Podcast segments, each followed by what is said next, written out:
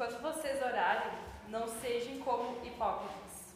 Eles gostam de ficar orando em pé nas sinagogas e nas esquinas, a fim de serem vistos pelos outros. Eu asseguro que eles já receberam sua plena recompensa. Mas, quando você orar, vá para seu quarto, feche a porta e ore a seu pai, que está em secreto. Então, seu pai, que vem em secreto, o recompensará. E quando orarem, não fiquem sempre repetindo a mesma coisa, como fazem os pagãos.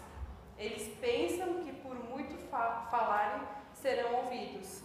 Não sejais iguais a eles, porque seu Pai sabe do que, você, do que vocês precisam, antes mesmo de o pedirem. Vocês orem assim: Pai nosso, que estás no céu, santificado seja o teu nome. Venha o teu reino, seja feita a tua vontade, assim na terra como no céu. Dá-nos hoje o, o nosso pão de cada dia. Perdoa as nossas dívidas, assim como perdoamos aos nossos devedores. E não nos deixes cair em tentação, mas livra-nos do mal, porque teu é o reino, o poder e a glória para sempre. Obrigado.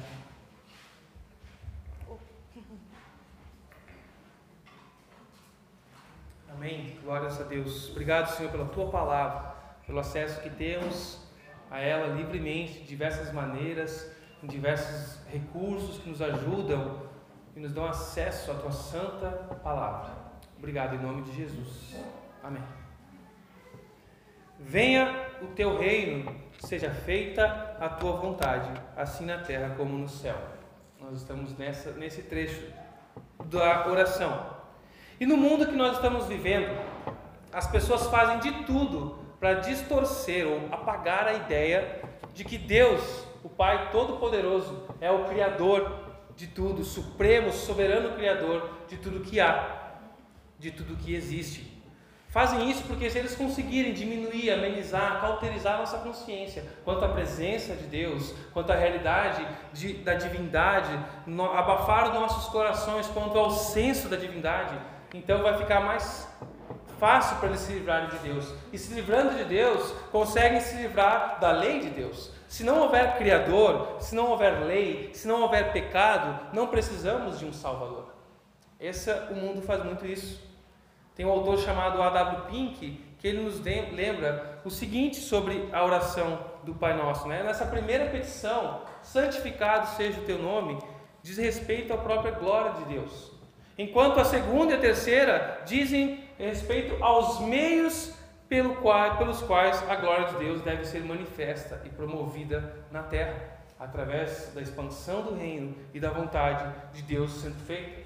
O nome de Deus é santificado e glorificado na proporção que o reino vem até nós e a sua vontade é feita em nós e por nós diante de Deus. Mas quando nós pensamos em reino, quando você pensa em reino, o que vem à sua mente? Será que a gente tem uma nossa construção imaginária hollywoodiana, cinematográfica? Pensa em reino com os castelos, com palácios, com jardins, com rios, com povoados ao redor, com soldados com roupas medievais. O que vem à sua mente quando você pensa em reino, guerras entre reis, áreas de terra? O que vem à sua mente? O que será então que significa o reino de Deus? Certa vez perguntaram isso a um jovem pastor. O nome dele é R6 Pro. E ele respondeu de uma maneira simples: que o reino de qualquer rei se estende até o limite do seu domínio. O que é o reino de Deus? Bom, primeiro, o reino de um rei se estende até o limite do seu domínio, concordam? Né? Mas nós cremos que Deus é o Criador de todas as coisas que ele reina onipotente sobre tudo. A extensão do seu domínio é o mundo inteiro, o universo todo. E por isso a resposta, a resposta simples seria: o reino de Deus é onde quer que ele reine, visto que ele reina em todos os lugares, o reino de Deus está em todos os lugares. Ele é o rei soberano sobre tudo. O reino de Deus não tem fronteiras onde ele divide com o outro, porque ele é o único que está no trono. Amém, aleluia. E Salmo 145, versículo 3, nos diz isso. pois teu é o reino para sempre. Tu governas por todas as gerações.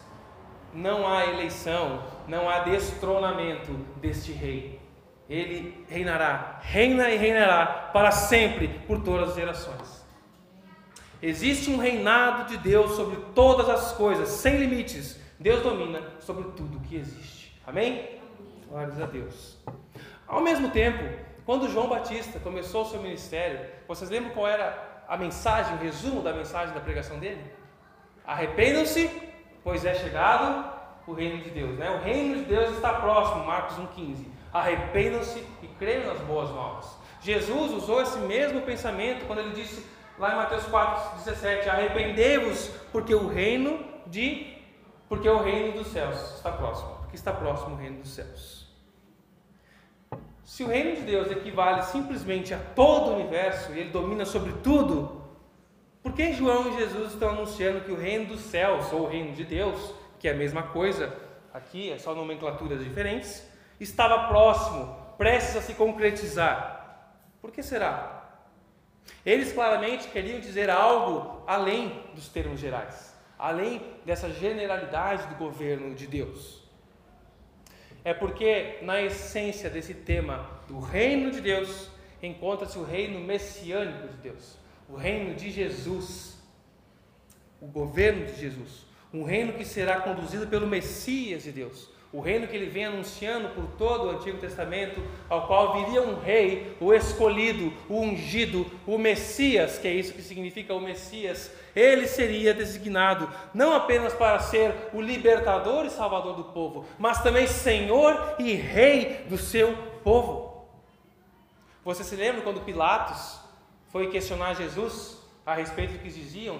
Pilatos, lá interrogando Jesus, ele falava assim: Olha, é verdade que as pessoas estão dizendo que tu é rei dos judeus? E aí Jesus responde para ele, João 18,36: O meu reino não é desse mundo. Se o meu reino fosse desse mundo, os meus ministros se empenhariam por mim, para que eu não fosse entregue aos judeus. Mas agora o meu reino não é daqui. Há um aspecto do reino de Deus global e há um aspecto do reino de Deus espiritual, o reino messiânico de Deus. E é isso que Jesus inaugura aqui. O reino de Deus veio com essa mensagem de que estava próximo, anunciando as boas novas, a boa notícia: é chegado o reino de Deus. E Jesus inaugura isso, mas ele não terminou de estender o seu reino, ele está estendendo as fronteiras dele. Ele não consumou, essa é a linguagem bíblica, o reino não está consumado, concluído. Ele iniciou e prometeu uma época em que o reino alcançaria o seu penúltimo auge, no qual ele subiria ao céu, se assentaria entronizado à direita de Deus, e ainda será consumado num último ato pleno o fim desta era. Então, pode parecer um pouco complexo, mas é um conceito muito importante a gente entender. O reino espiritual de Deus por meio de Jesus. Quando nós oramos, né, diz John Stott, quando nós estamos orando para que o reino de Deus cresça, estamos orando para que ele cresça à medida que as pessoas se rendem, rendam a Jesus Cristo. O reino de Deus deve ser primeiro estabelecido em nossos corações. Devemos deixar Deus governar as nossas vidas, para que Ele seja Rei soberano sobre o trono que há no meu coração. O conceito de reino pode parecer um pouco difícil de a gente entender e aceitar também essa submissão de um rei, até porque nós vivemos numa monarquia, não? Numa democracia. A monarquia do rei. Nós vivemos numa democracia, até então, pelo menos teoricamente, vivemos, né? Numa democracia onde nós escolhemos quem vai governar sobre nós, quem vai tomar as nossas decisões. Nós nos orgulhamos de sermos democratas, nós nos orgulhamos e levantamos a cabeça para dizer que nós somos um país que gritou independência ou morte. Não vamos nos sujeitar a ninguém, queremos a nossa independência, a nossa liberdade. E esse grito está dentro do nosso coração também. Nós não queremos que ninguém governe sobre o nosso coração. Eu prefiro ser independente, Independência ou morte, tem adolescente que grita isso, jovem que grita, né? Eu vou sair da casa dos meus pais, não aguento mais, eu vou morrer aqui. Independência ou morte, ele está gritando. Tem muitos pais que dizem, vai embora antes que você nos mate. Independência ou morte. Muitas vezes acontece isso em muitos lares. O nosso coração não quer se submeter a governo algum. Ele quer ser o próprio governante. Foi isso que aconteceu no Jardim do Éden. Adão quis governar sobre a sua própria vida, legislar, saber o que era, decidir para si próprio o que era certo e errado. Foi quando ele tirou Deus do trono e assumiu: eu vou decidir, eu sei o que é melhor para mim. Essa é a nossa natureza. É difícil para nós. Essa linguagem bíblica de reino, de rei, de súditos, deve nos fazer repensar sobre direitos e deveres de cidadãos do reino. O que é ter um rei? Por isso que parece a gente ter uma certa dificuldade para sair da teoria e vir para a prática. Como isso se dá na prática, o reino espiritual de Deus na minha vida? Dessa linguagem aparentemente até poética e romântica para a realidade das nossas vidas. Como isso se torna prático? Como o reino invisível de Deus se torna visível? A maneira pela qual o reino invisível de Deus se torna visível, se manifesta no mundo, é através dos cidadãos do reino de Deus. É através dos súditos, é através dos discípulos. O reino de Deus se torna manifesto, visível nesse mundo, através daqueles que representam o seu rei, aqueles que são embaixadores, aqueles que são os aclamados para representar o seu rei. Não é isso que Paulo explica lá em 2 Coríntios 5,20, de sorte que nós somos embaixadores de Cristo, representamos os interesses de Deus aqui na terra. Um embaixador representa o seu governo em outro país. Nós estamos nesse mundo representando o governo do nosso rei. Mas a gente se esquece tanto disso. E nos impressionamos com os ingressos dos parques temáticos, com as flores, com as construções. Esquecemos que estamos aqui em missão, governados por um rei. Isso vai se manifestar nas minhas palavras, isso vai se manifestar nas minhas piadas, isso vai se manifestar no meu vocabulário, isso vai se manifestar. Isso vai dizer se há um rei na minha vida e quem governa a minha vida. Será que as minhas palavras apontam para isso? Será que o meu comportamento no ambiente de trabalho mostra ao reino que há um reino em minha vida ao qual eu pertenço? Será que a minha carteira, a minha conta no banco, a minha generosidade e compromisso com o reino mostra que de fato há um rei na minha vida? Ou esse rei está apenas no campo da espiritualidade, da invisibilidade, até para você. Se as pessoas olham para a tua vida, para o teu jeito de tratar tua esposa, para o teu jeito de tratar teus filhos, olham como você usufrui, como você faz o teu lazer, o teu descanso. Se as pessoas observarem como tu usas os teus recursos, se as pessoas observarem o teu comportamento, como você se compromete com a igreja, qual você diz que é a família de Deus, Será que elas dizem que tu é de onde? Será que elas vão dizer, esse é um típico barbosense? Será que elas vão dizer, esse cara é um típico gaúcho da serra? Será que eles vão dizer, esse é gaúcho mesmo, olha o jeitão dele? Esse é nordestino, tá na cara. Esse aqui só pode ser do norte, olha o jeitão. Claro que o nosso sotaque, os nossos jeitos, alguns trejeitos nossos vão identificar essa nossa cultura, mas o nosso estilo de vida mostra quem nós somos, de onde nós somos? Mostra alguma diferença? Será que a nossa vida gera pelo menos um questionamento nas pessoas? De onde esse cara é? Esse cara parece ser de outro mundo, olha o que ele fez, olha como ele agiu, olha como ele reagiu. Quem é que faz o que essa pessoa está fazendo? Quem é que ainda no século XXI se preocupa em contribuir para uma igreja, dar dinheiro para a igreja? Quem é que abre a porta para a esposa ainda? Quem é que cuida assim, marido lavando a louça, né, ou invertendo? Quem é a mulher que se submete ao marido para lavar a louça? Tem que ser igualzinho, é cinco pratos para cada um lavar, direitos iguais. Onde é que é Será que o nosso comportamento, o nosso casamento, a nossa vida reflete que nós somos loucos nesse mundo porque nós não somos dele? Quem é o rei sobre a nossa vida?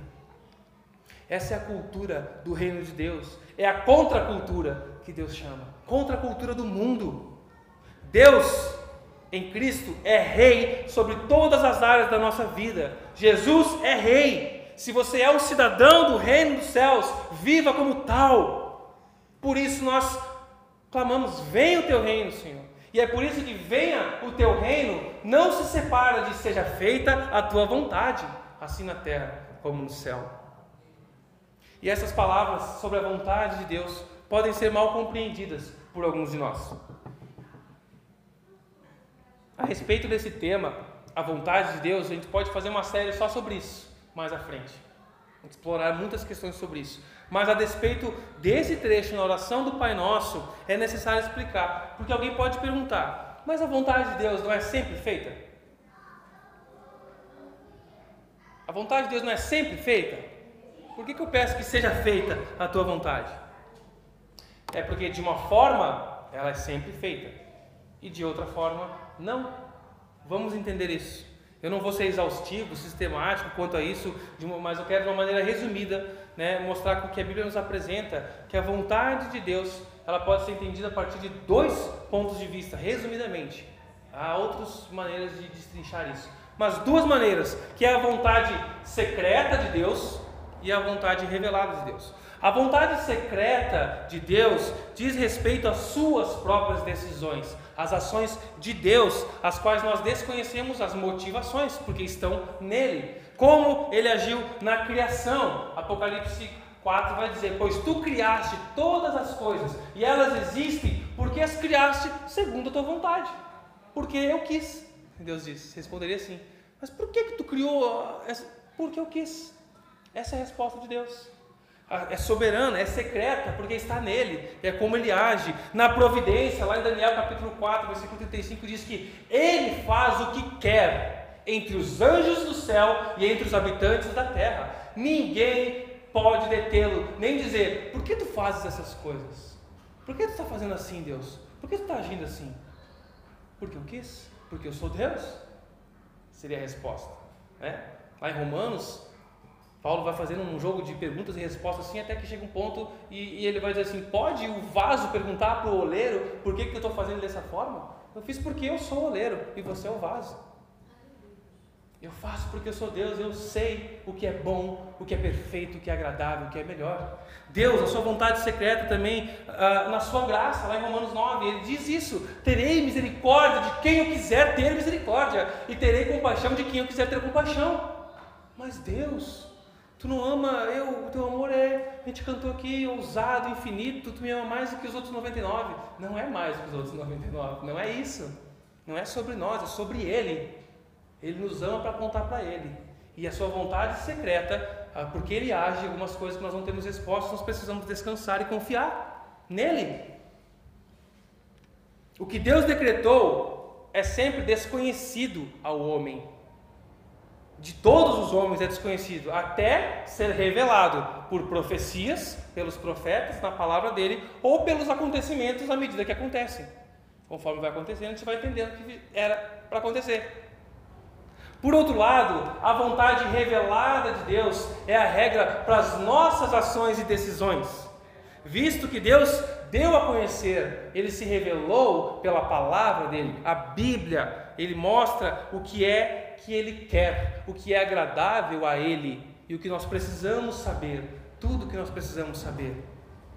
No primeiro sentido, a vontade secreta de Deus ela é sempre feita, tanto na terra como no céu, porque ninguém pode frustrar os planos do Senhor, ninguém pode impedi-lo, nem homens, nem governos, nem políticas, nem poderes infernais, nem mesmo Satanás, nada pode impedir a vontade de Deus de se realizar, irmãos.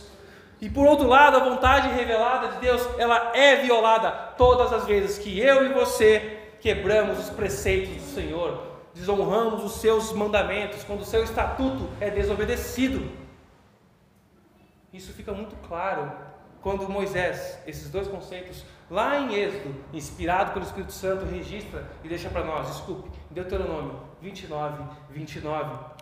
O texto diz: As coisas encobertas pertencem ao Senhor, nosso Deus, mas as reveladas pertencem a nós e nossos filhos para sempre, para que obedeçamos a todas as palavras da lei. Eu gosto da versão na NVT que diz o seguinte: O Senhor, nosso Deus, tem segredos que ninguém conhece. Não seremos responsabilizados por eles. Mas nós e nossos filhos somos responsáveis para sempre por tudo que Ele nos revelou, para que obedeçamos a todos os termos da lei. Como isso aqui faz sentido e tem que fazer isso na nossa vida prática, irmãos? Seja feita a tua vontade, assim na terra como no céu. no contexto da oração modelo, tem a ver com pedir que a nossa vida entre em concordância com a palavra de Deus, com a vontade revelada de Deus para nós. Precisamos conhecer a vontade de Deus. E precisamos também assumir e reconhecer que a nossa vontade, os nossos desejos são pelo menos duvidosos, enganosos. E precisamos desejar, buscar a vontade de Deus, buscar querer ela. É até buscar querer, é buscar querer e buscar conhecer e buscar fazer a palavra, a vontade revelada de Deus. E é por isso que nós oramos, Pai nosso, que a tua vontade seja feita soberana sobre a minha, superior à minha, que a minha se submeta à tua. Venha ao teu reino, seja feita a tua vontade.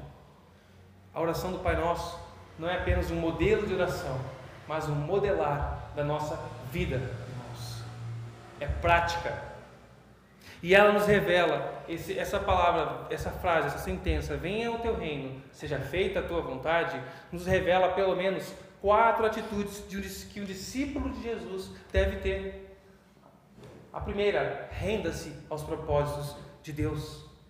Aquele que ora sinceramente para isso, necessariamente se entrega aos propósitos do Senhor, descansa no Senhor, sem reservas. Faz o que Deus mandou fazer.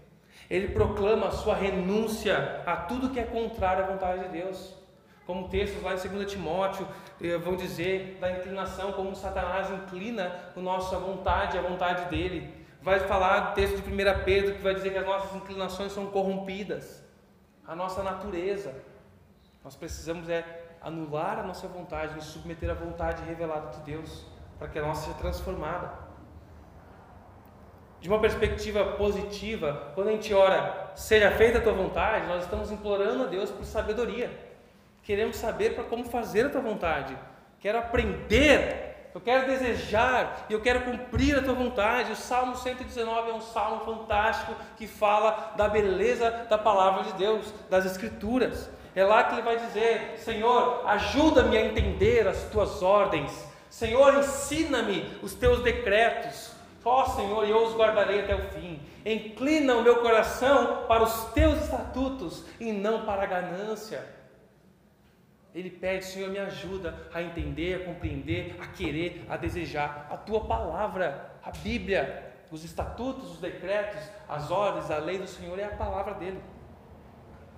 Cada um de nós, individualmente, deve se entregar à vontade revelada de Deus, buscá-la na Bíblia, desejar e cumprir para que o governo de Deus sobre nós seja completo, para que o governo de Deus sobre a minha e a sua vida seja completo, mesmo que isso resulte em cruz. Não foi assim que Jesus orou no Getsemane? Ou vocês acham que ele não sabia o que iria acontecer?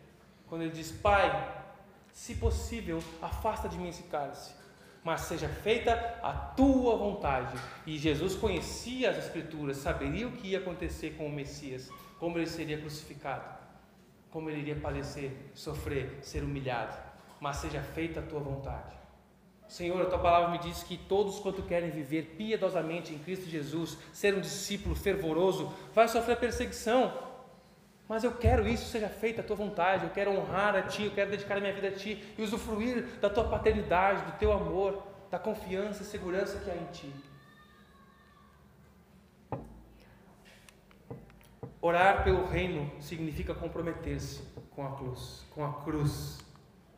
Orar pelo reino significa comprometer-se com a cruz. A W. Pink escreveu: É pior do que inútil chamar Deus de rei se seus mandamentos forem desrespeitados por nós. É pior do que inútil. Achei interessante. Me deu um na cara. Primeiro, reina seus propósitos, Deus. Segundo, anuncia o Evangelho. Orar, venha o teu reino. Nós vamos orar sempre até que Cristo volte, venha o teu reino. Mesmo que o reino já esteja aqui, como diz em Lucas 17, 21. Não se pode dizer que ele está aqui ou está ali, porque o reino de Deus já está entre vocês. Não é um lugar, não é um, uma geografia, não é geográfico. Está entre nós. Mas ele ainda está ausente em muitos corações. E por isso nós oramos que venha o teu reino, que ele se estenda, se expanda em mais corações, porque é na salvação de almas perdidas que o reino de Deus avança. Conforme o evangelho puro, simples é pregado, anunciado e os pecadores se arrependem e creem, o reino de Deus vai alargando as suas fronteiras. A nossa luta, irmãos, não é contra carne ou sangue, não é pela tomada de poder, para a extensão do reino de Deus geográfico. O avanço do reino, a melhoria verdadeira e permanente nos indivíduos que precisam de ajuda, nas famílias, vem quando o Pai nosso, pela graça revelada no Filho e pela ação do Espírito Santo, reina no coração dos homens. Por isso nós precisamos anunciar o Evangelho, pregar o Evangelho, pregar com palavras, pregar com a nossa vida. Esse é o meio de colocar em prática: venha o teu reino, seja feita a tua vontade. Esse é um meio, esse é o meio que Deus revelou na palavra que Ele escolheu para expandir o seu reino. Essa terra tem se parecido mais com o inferno, no sentido do avanço do mal, do que com o céu. Mas a nossa oração é que venha teu reino, que vidas sejam transformadas e que essa região, essa cidade, o meu lar seja cada vez mais parecido com o céu, com o teu reino, onde haja graça, onde haja perdão, onde haja amor, onde haja cumplicidade, onde haja tolerância, onde haja suporte ao outro, na minha casa, na minha igreja, na minha cidade, que nós possamos expandir em amor como discípulos de Jesus e que cada vez mais o aspecto do mal, o avanço do, do inferno seja refreado. Por isso, a oração do Pai Nosso é uma oração missionária. Sendo uma oração modelo, ela nos ensina a priorizar a propagação do Evangelho, o apoio a missões locais, o apoio a missões transculturais, a missões internacionais, ajustar as nossas prioridades de vida. Por isso que orar Venha o teu reino.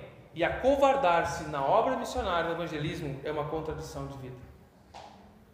Terceiro, conheça a vontade revelada de Deus na Bíblia. Precisamos gastar bem menos tempo nos preocupando e nos discutindo com os mistérios não revelados de Deus, com a vontade oculta de Deus, e precisamos gastar mais tempo nos concentrando em conhecer e cumprir a vontade revelada de Deus, que já é bastante para nós.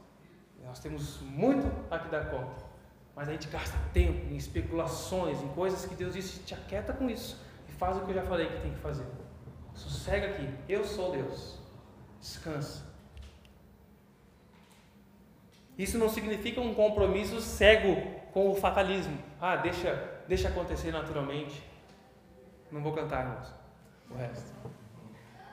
Não significa também a gente ser fatalista ao ponto de ah, ponto de dizer o que há de ser será, seja assim mesmo e, e, e vivendo esse, esse, esse fatalismo. Não, não é isso. Não é também um orar, Senhor, faça tudo o que tu quer. Tu sabes de tudo, eu confio em ti, faço o melhor, toma aqui o controle da minha vida e pode, pode me conduzir. É uma oração sincera, mas muitas vezes a gente quer se isentar da responsabilidade que Deus nos deu de conhecer a vontade dele e obedecer e cumpri-la.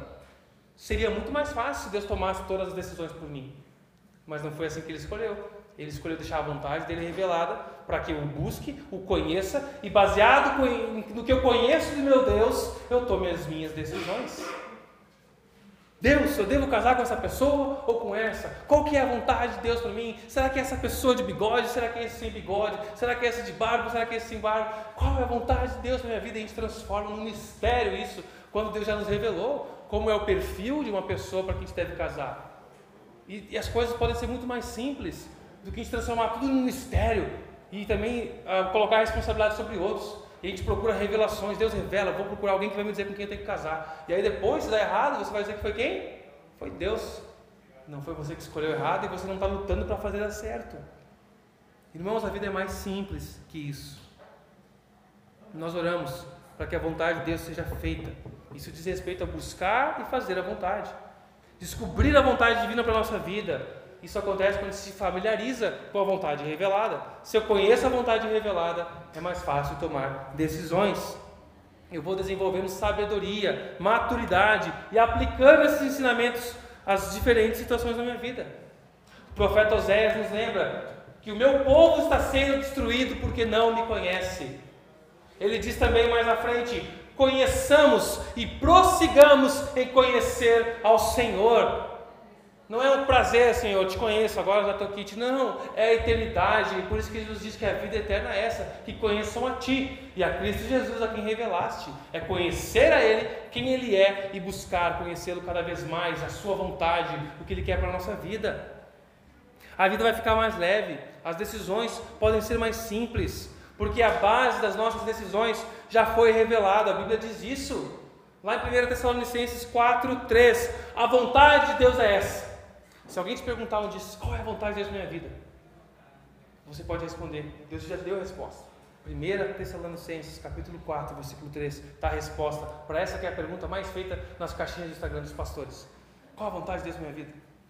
A vontade de Deus é esta, a vossa santificação. Que sejam santos, porque Deus é santo. É isso que Ele quer para você. Senhor, é esse emprego ou é esse? Qual vai deixar você mais perto de Deus? Qual vai fazer você conhecer mais a Deus, ser luz, ser bênção? É muito mais simples. Deus não quer que você vá consultar uma bola de cristal para saber se ele quer o emprego A ou B. Você pode saber aquilo que você gosta de fazer, o horário que você gosta, as habilidades que você tem. É mais simples. Onde você vai honrar a Deus? Onde você vai ser mais santificado? Muitas vezes é no fogo, na luta.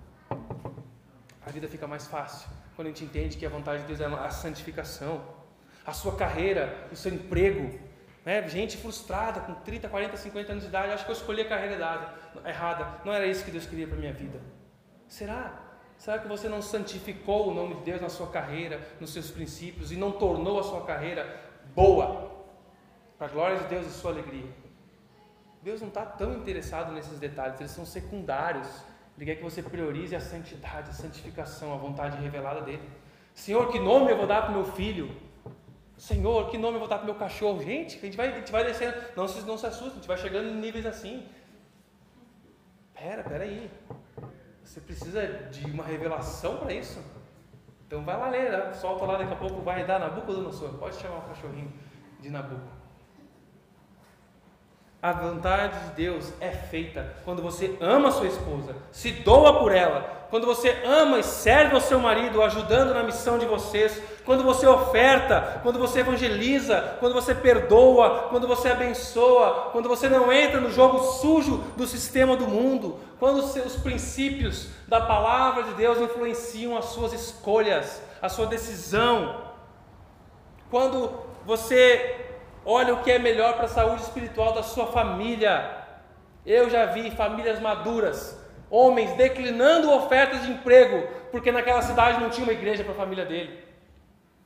Você teve uma baita oferta de emprego, uma promoção, é, mas naquela cidade não tem uma igreja para minha família. Meus filhos vão ser criados sem igreja. Ou Deus vai me mandar lá para plantar uma, ou eu não devo ir. Porque a prioridade é a minha santificação, os meus filhos declinando o encantamento do mundo, a carreira, o meu nome ser glorificado, eu crescer. Não, não é sobre isso. Não é sobre isso, é onde você vai ser santificado, onde você vai ser amadurecido. E as decisões ficam mais fáceis, mais simples. Não é apenas onde eu vou ganhar mais. Deus está me abençoando. Olha, vou ganhar mais. Está te abençoando. Você vai trabalhar 15 horas por dia vai ficar longe da tua família, não vai ver mais teus filhos, não vai ter igreja para os teus adolescentes, para os teus filhos crescerem. Isso é bênção de Deus? Ou é uma tentação? O seu desejo de ganhar mais, de crescer na vida. As suas escolhas são a vontade de Deus sendo feita quando a, não é, é o princípio e a palavra de Deus, não é apenas onde o meu filho vai ter mais oportunidades de carreira, de emprego, de vida. É onde meu filho vai ter mais oportunidade de se relacionar com Deus Jesus conhecia a vontade de Deus Pai, ele sabia o que ele ia passar quando ele orou no Getsemane. Mas nós erramos tantos, tanto, mas os nossos erros e pecados apontam para a perfeição futura do reino pleno de Cristo que virá. Quando a vontade de Deus no reino dele, pleno, nos céus, quando a nova Jerusalém vier à terra e todos louvarem o Senhor, será cumprida, será cumprida ampla e livremente, sem exceções, sem restrição, sem a presença do mal. Por isso, quando nós oramos, venha o teu reino, seja feita a tua vontade, assim na terra como no céu, nós estamos também ansiando, devemos ansiar pela volta de Cristo. Venha o teu reino, Senhor. Ansiar pela vinda do reino de Deus pleno, aprender a desmamar deste mundo, dos prazeres momentâneos, das coisas passageiras daqui e desejarmos o céu, desejarmos a presença de Deus, a pessoa de Jesus. Venha o teu reino, Senhor. Traga logo o desfecho na história da redenção, ao qual o Senhor já revelou. Traga esse desfecho. O crente não é otimista, ele tem uma esperança viva. Não é um otimismo afirmativo, positivo. É uma esperança viva que nos livra da ansiedade desse mundo instável. O crente é chamado de crente porque crê em Jesus e crê que ele virá. A certeza, como diz lá em Apocalipse 5, de 12 ao 13. Digno é o cordeiro que foi sacrificado.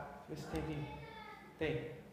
De receber poder e riqueza, sabedoria e força, honra, glória e louvor. Depois ouvi todas as criaturas no céu, na terra, debaixo da terra e no mar cantarem: louvor e honra, glória e poder pertencem àquele que está sentado no trono e ao Cordeiro para todos sempre. Aleluia. Venha o teu reino, onde não haverá dor, onde não haverá choro, onde não haverá lágrima, onde não haverá ódio, onde não haverá mentiras, onde nós não vamos titubear, será que a gente faz ou não faz, onde nós vamos cumprir plenamente a vontade de Deus, ansiar pelo céu, pela vinda de Deus. Alguém já disse que a oração é um instrumento poderoso, não para realizar a vontade do homem no céu, mas para realizar a vontade de Deus na terra. Deus e não o homem é o centro do universo. É a vontade dele que é boa, perfeita e agradável e deve prevalecer na terra. Recitar o Pai Nosso é fácil, mas nós devemos estar atentos, pensando nas ações revolucionárias resultantes desta oração que impactam o nosso modo de vida, porque o Pai Nosso não é apenas um modelo de oração, mas um modelar da minha e da sua vida. Ao contrário do instinto da natureza humana de se proteger, de querer sempre os seus próprios interesses, de ser egocêntrico, o caminho de Jesus, a vida cristã é revolucionária. É contra a cultura do mundo, é contra o sistema. Lembra do Yuri? É contra o sistema, é ser revolucionário, obedecer, clamar, ser servo de Jesus. Em primeiro lugar, o reino de Deus. Em primeiro lugar, a vontade de Deus, o nome do rei, o reino do rei e a vontade do rei em primeiro lugar, e não o meu nome, não a minha reputação, não o meu currículo, não os meus bens, não a extensão das minhas propriedades, das minhas terras, não a extensão do meu reino, não o meu, mas o reino de Deus se os cristãos, crentes em Jesus, vivessem assim. Ah, se nós começássemos a colocar em prática isso hoje, essa semana, eu creio que impactos aconteceriam na vida de muitas pessoas nessa cidade. Se nós vivêssemos com essa consciência, vem o teu reino, Senhor. Eu quero fazer a tua vontade, conhecer a vontade revelada, amar e obedecer ao Senhor. Volta logo, Jesus. Vamos nos submeter Vamos priorizar o nome do Pai, o reino do Pai, a vontade revelada na Bíblia. Chega de preguiça. Chega de procurar por mistérios. Compreenda e comprometa-se com a palavra revelada de Jesus a nós. Amém?